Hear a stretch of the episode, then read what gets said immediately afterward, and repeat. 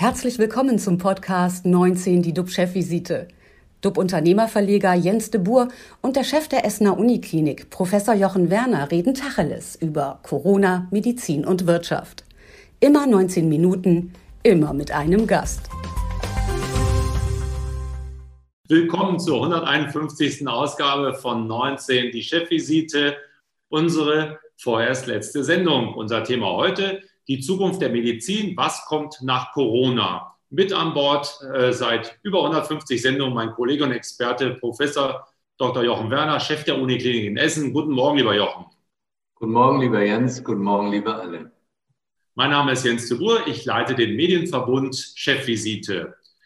Ähm, nach unserer 150. Sendung gestern wollen wir heute mit unserem Experten Professor Jochen Werner in die Zukunft blicken, was uns nach Corona erwartet aus medizinischer Sicht. Denn die Impfung kommt jetzt ja ganz gut voran in Deutschland. Sie hilft uns dabei, die Infektionszahlen unten zu halten und den Lockdown hoffentlich, ochala, wie man in Spanien sagt, endlich zu beenden. Wer hätte das gedacht? Im letzten Frühjahr 2020, in wenigen Monaten, haben wir einen ganz neuen Impfstoff entwickelt, in Deutschland. Mit Hilfe neuester Technologie, mRNA heißt das Zauberwort, das ist Biotechnologie pur, die auch mit Hilfe von künstlicher Intelligenz entwickelt wurde. Wird sich mRNA auch als Wunderwaffe im Kampf gegen Krebs erweisen? Dafür ist es ja auch ursprünglich mal entwickelt worden. Jochen, wie ist deine Einschätzung? Hat dir Corona Hoffnung gemacht, dass wir in anderen Bereichen der Medizin rascher vorankommen? Wie groß sind die Chancen für eine Krebstherapie mit mRNA? Also die Chancen für die Krebstherapie mit mRNA, das, die ist natürlich da und das ist ja auch das, worüber gearbeitet wurde. Und äh, die erfolgreiche Anwendung, das glaube ich, aber muss man sich doch vergegenwärtigen, die ist ungleich schwieriger als bei einer Virusinfektion, wie wir es aktuell gerade erleben. Und deshalb darf man jetzt die Erwartungen nicht zu hoch schrauben. Ich denke, dass es zulässig ist, Hoffnung zu geben. Und äh, irgendwann wird es sicherlich auch für die eine oder für die andere Krebsart Erfolge geben. Aber das Thema ist, dass Krebs viel komplizierter zu behandeln ist, denn wir haben es nicht mit quasi der ursprünglichen Variante oder ist der, der Ursprungsform eines Virus, mit einzelnen Varianten dann zu tun, sondern wir haben das zu tun mit ja, ganz verschiedenen Typen. Ich jetzt Bauchspeicheldrüsenkrebs oder Knochenkrebs oder Hautkrebs. Da gibt es wieder auch verschiedene Formen oder äh, Glioblastome. Das ist ein bestimmter Hirn, Hirn, Gehirnkrebs. Also deswegen, da wird was passieren. Wir müssen Geduld haben. Aber es gibt ja auch viele, viele andere Ansätze, für die Krebstherapie. Und ich glaube, so muss man immer sehen, wie geht es individuell für welche Krebsart am besten weiter. Aber diese Technologie hat ja zumindest, was heißt zumindest, aber hat ja bei Corona ordentlich geholfen, auch was die Mutanten anbelangt. Äh, glaubst du, dass wir dann Corona damit jetzt endgültig in den Griff bekommen? Weil es gibt ja immer wieder Stimmen und ich habe gestern jemanden getroffen, der sagte, ab September werden wir nochmal ein blaues Wunder erleben, wenn die Zahlen wieder hochgehen. Wo stehen wir dann da, auch mit der Delta-Variante? Glaubst du, dass es nochmal ein Comeback, Comeback klingt zu positiv, dass es nochmal ein Zurückgeben wird für Corona? Also ich, die, es gibt ja viele Wissenschaftler, die sagen, wir müssen mit diesem Virus jetzt leben und ich glaube, das wird auch so sein. Dazu gibt es sicherlich viele Gründe. Und dann ähm, wir kommen ja nicht vollkommen unvorbereitet auf eine nächste äh, Mutante, äh, die dann vielleicht auch ganz schlimm sein könnte. Nur wir fangen nicht bei Null an. Wir haben doch einiges gelernt über diese letzten 15, 16 Monate. Und deswegen glaube ich, es ist auch gar nicht verkehrt, wenn man jetzt mal aufhört, immer Angst zu schüren und was alles Schreckliches passieren mag. Ähm, wenn es soweit ist, dann werden wir handeln und dann geht's in die nächste Runde. Und ähm, deswegen glaube ich, ist es jetzt auch mal gut mit äh, Horrorszenarien. Dann müssen wir den Kollegen Bescheid geben und da auch dran arbeiten. Die Sendung sollte ja auch dazu beitragen, hat auch dazu beigetragen. Die Digitalisierung schreitet ja in der Medizin immer weiter voran. Inzwischen gibt es auch äh, Apps, wo man seine Leberflecken äh, fotografieren kann. Das Bild wird dann übertragen. Es gucken sich dann Hautärzte an und geben entweder Entwarnung oder sagen, bitte gehen Sie damit doch in die Praxis, äh, damit es nochmal endgültig beurteilt werden kann. Künftig macht das wahrscheinlich auch dann eine künstliche Intelligenz. Also wenn man ganz viele Fotos hat, dann erkennt eine künstliche Intelligenz in diesen Bildern von Leberflecken eine Struktur. Das ist so wie so ein Wasserzeichen, was dann die Technologie sieht und gibt dann zum Teil besser als der Mensch, zumindest ist es in den Laboren schon getestet worden, äh, entsprechende Urteile. Und diese Apps gibt es auch immer mehr auf Krankenschein. Wie stehst du dazu, Jochen? Wird durch die Technologie, dass sozusagen mein Smartphone auch schon manchmal meinen Arzt ersetzt, die Arbeit des Arztes entwertet? Nee, ich sehe das wirklich vollkommen anders. Also die Arbeit des Arztes wird dadurch unterstützt. Deswegen spreche ich auch gerne von sogenannten Entscheidungsunterstützungssystemen. Und nun stellen wir uns doch mal vor, es würde tatsächlich alles viel besser werden. Und in zehn Jahren ist die Maschine viel besser. Ja, es wäre wunderbar. Ähm, da hat ja doch niemand Angst vor. Da muss man sagen, die Patienten haben eine sicherere Medizin. Wir freuen uns darüber. Und die Ärzte können sich wieder mehr um die Patienten kümmern. Denn wenn äh, wir heute davon ausgehen können, dass immer noch zweistellige Prozentzahlen mit Fehldiagnosen behaftet sind, wenn die Diagnose falsch ist, dann kann auch die Therapie meist nur falsch sein. Und deswegen alles, was hilft, um die Diagnostik besser zu machen und die Therapie besser zu machen, das ist gut. Und dafür sind wir da als Ärzte. Und wer da irgendwie Angst hat, der, glaube ich, hat auch den falschen Beruf ergriffen. Also du siehst da mehr eine Arbeitsteilung. Das heißt, die Technologie gibt uns sozusagen vor, was gefunden worden ist. Und zwar eben, weil die Technologie besser beurteilen kann, abschätzen kann, zum Beispiel Röntgenaufnahmen. Wenn ein Computer 100.000 Röntgenaufnahmen gesehen hat mit etwas Bösem drauf, dann wird es einfach viel, viel besser. Es hat einen Lerneffekt der Computer und kann dann die Diagnose stellen und dann ist es natürlich auch noch etwas, diese Diagnose dann dem Patienten beizubringen, mit ihm auch eine Therapie zu besprechen. Da braucht es dann ja auch sehr viel Empathie, richtig?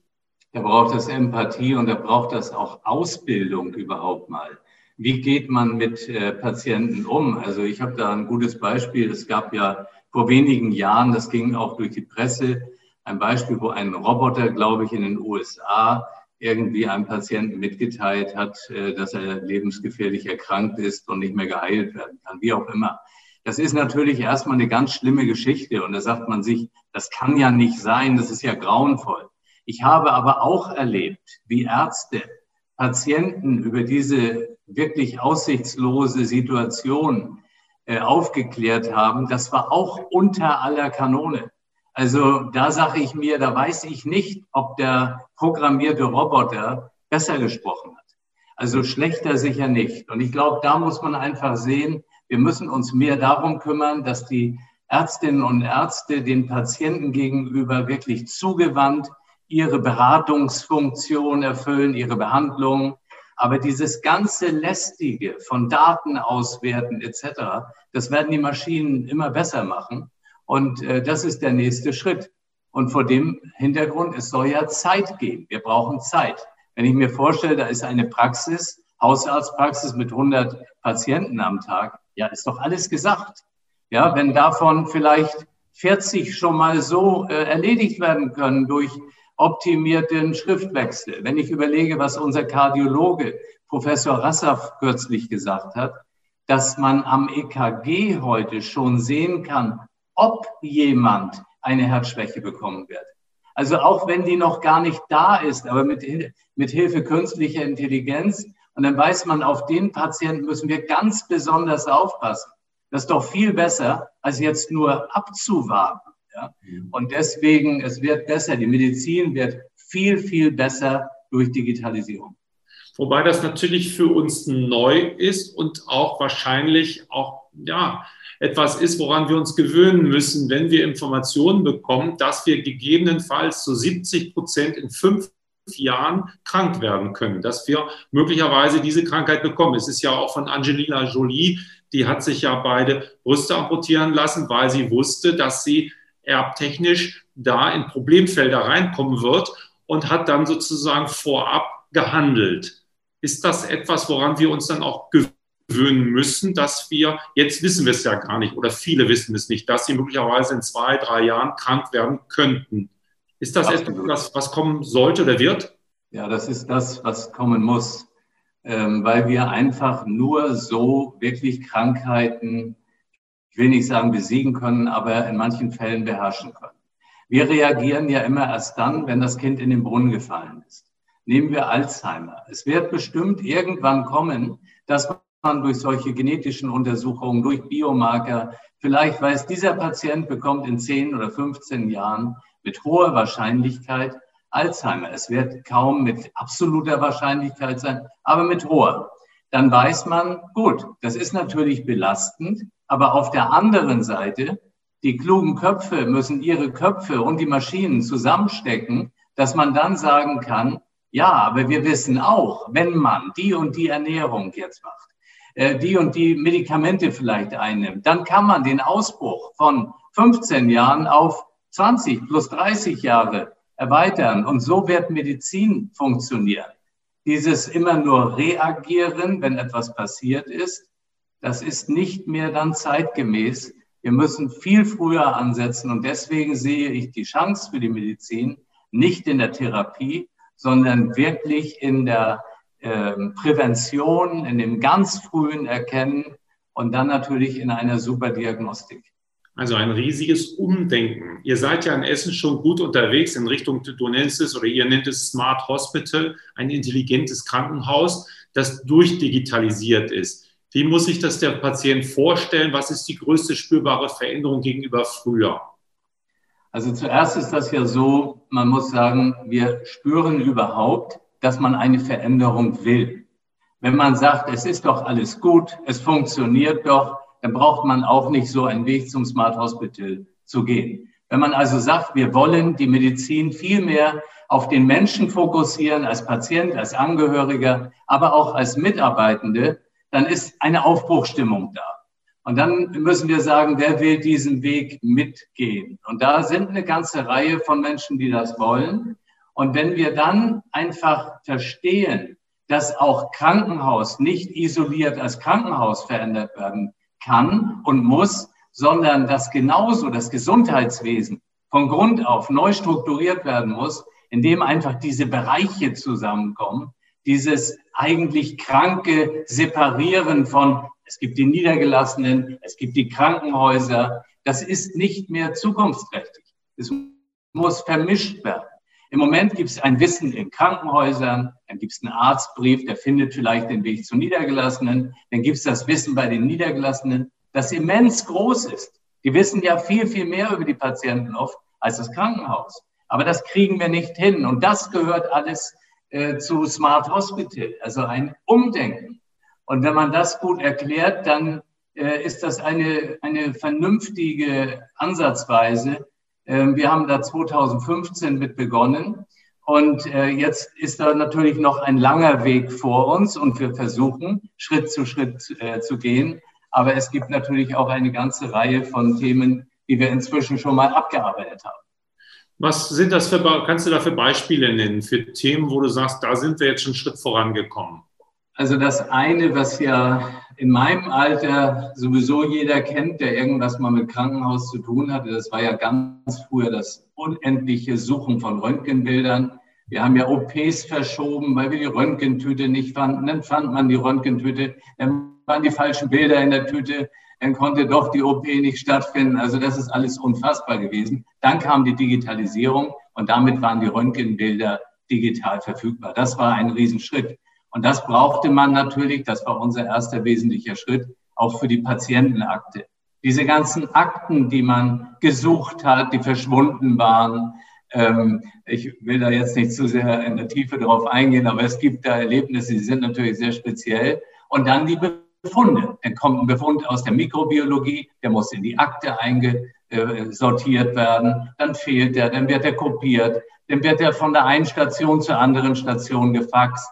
Das ist immer noch Realität an manchen Krankenhäusern. Also wir mussten die elektronische Patientenakte einführen.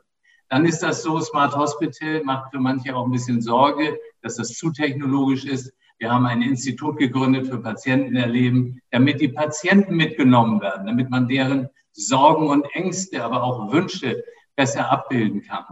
Wir haben eine digitalisierte Notaufnahme gemacht. Als ich nach Essen kam, gab es glücklicherweise keine. Wir konnten eine ganz neue Notaufnahme machen und die war dann voll digitalisiert. In der Notaufnahme haben wir keine Zeit für Zettel. Wir brauchen die Daten sofort aktuell verfügbar, abgleichbar mit bestimmten Medikationsplänen. Und wenn die Patienten dann da rauskommen, dann müssen sie ohne Datenverlust in die Kardiologie oder wo auch immer hin. Und das war auch für uns sehr, sehr wichtig. Wir haben ganz tolle Mitarbeiter in der Kinderklinik. Wir haben zwar ein altes Gebäude, das zieht jetzt hoffentlich dann bald um in ein neues Gebäude, aber diese Kinderklinik, da ist schon so viel smart und digital, das glaubt man nicht, wenn man davor steht. Und das ist auch für die Kinder ganz, ganz wichtig.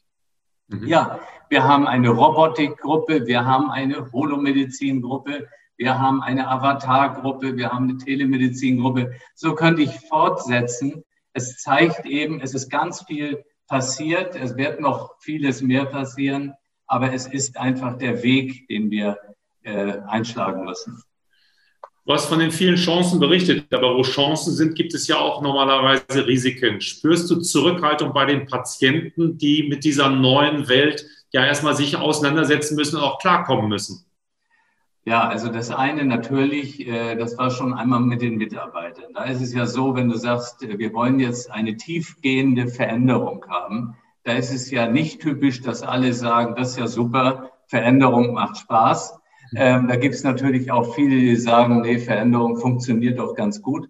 Und so ist es auch mit Patienten gewesen. Da haben natürlich manche gesagt, meine Güte, ja, Smart Hospital, Robotik, künstliche Intelligenz, Telemedizin, das ist ja nicht so wirklich vertrauenseinflößend. Und deswegen glaube ich, Kommunikation ist in vielen Teilen gerade zu Beginn noch wichtiger als die Digitalisierung selbst. Man muss dieses Mindset, wie man es heute nennt, ändern. Und das muss vor allem geändert werden, auch bei Patienten, nicht nur bei Mitarbeitern. Und ähm, das dauert alles. Da darf man auch nicht böse sein, wenn jemand da sich zuerst ein bisschen äh, vorscheut. Aber letztendlich ist das genau der richtige Weg, weil unser übergeordnetes Ziel für beide Gruppen, Patienten, Angehörige und Mitarbeiter, ist, dass wir einfach mehr Menschlichkeit, im gegenseitigen Umgang haben. Und das müssen wir bewirken. In der öffentlichen Diskussion wird das Thema Nachhaltigkeit immer wichtiger, aber auch gewichtiger, und zwar nicht nur bei den Grünen. Äh, bei Unternehmen wird schon mächtig darüber diskutiert, bei VW, bei den großen Unternehmen vor allen Dingen, aber auch kleinere. Wie sieht es bei euch in der Klinik aus? Wird darüber nachgedacht, über ein Green Hospital, über ein grünes Krankenhaus? Und äh, was hat das mit Digitalisierung zu tun?